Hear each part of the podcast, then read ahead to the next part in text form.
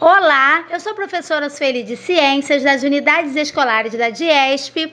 Essa aula é referente ao módulo 1, podcast número 7 do segundo bimestre. Hoje vamos falar sobre a origem da vida.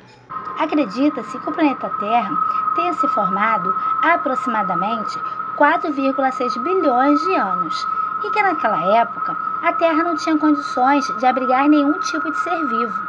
À medida que o tempo foi passando, o planeta foi passando por várias transformações e criando condições para o surgimento da vida. Mas a pergunta que é feita neste, desde a antiguidade é: qual é a origem dos seres vivos?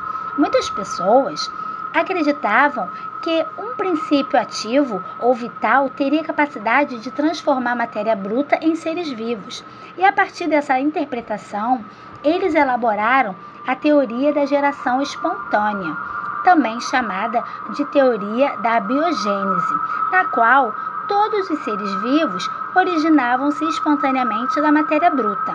Essa teoria foi contestada por muitos cientistas, que, através de experimentos, comprovaram que um ser vivo só se origina de outro ser vivo pré-existente, nascendo então a teoria da biogênese. Assim, surgiram vários questionamentos de como teria surgido o primeiro ser vivo. Muitas são as teorias e as hipóteses sobre esse assunto, mas as principais teorias modernas sobre a origem do primeiro organismo vivo são a panspermia e a evolução química. A panspermia defende que o surgimento da vida na Terra teve início a partir de uns seres vivos ou substâncias percussoras da vida, provenientes de outros locais do universo. Em outras palavras, a vida teria se originado em outros planetas e foram trazidas para a Terra através de esporos ou formas de vida resistentes, aderidas a meteoritos que caíram sobre a Terra e que ainda continuam caindo. Nos meteoritos que caem sobre a Terra foram encontradas algumas moléculas, orgânicas, indicando que a formação dessas moléculas é comum no universo e levando a crer que realmente há vida na Terra em outros planetas. E que o espaço interestelar não é um ambiente tão hostil à vida como pensávamos.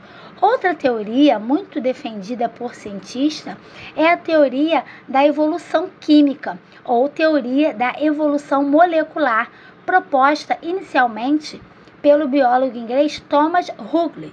É aprofundada anos depois pelo também biólogo inglês John Burdon e Haldane e pelo bioquímico russo Alexander Oparin. Segundo essa teoria, a vida teria surgido a partir de um processo de evolução química, onde compostos inorgânicos combinaram-se originando moléculas orgânicas simples, açúcares, aminoácidos, bases nitrogenadas e ácidos graxos, que se combinaram produzindo moléculas mais complexas, como proteínas, lipídios e ácidos nucleicos que deram origem às estruturas com capacidade de autoduplicação e metabolismo, dando origem aos primeiros seres vivos. As duas teorias não entram em conflito, pois tanto os defensores da panspermia quanto os da evolução química concordam que quer que a vida tenha se originado, o processo deve ter ocorrido por evolução molecular. Outro ponto que os defensores de ambas as teorias concordam é que, para que tenha surgido a vida na Terra, as condições ambientais foram fundamentais, como água no estado líquido, moléculas orgânicas e as fontes de energias para as reações químicas. Então, aí está a nossa aula sobre a origem da vida. Espero que vocês tenham entendido e até a próxima aula.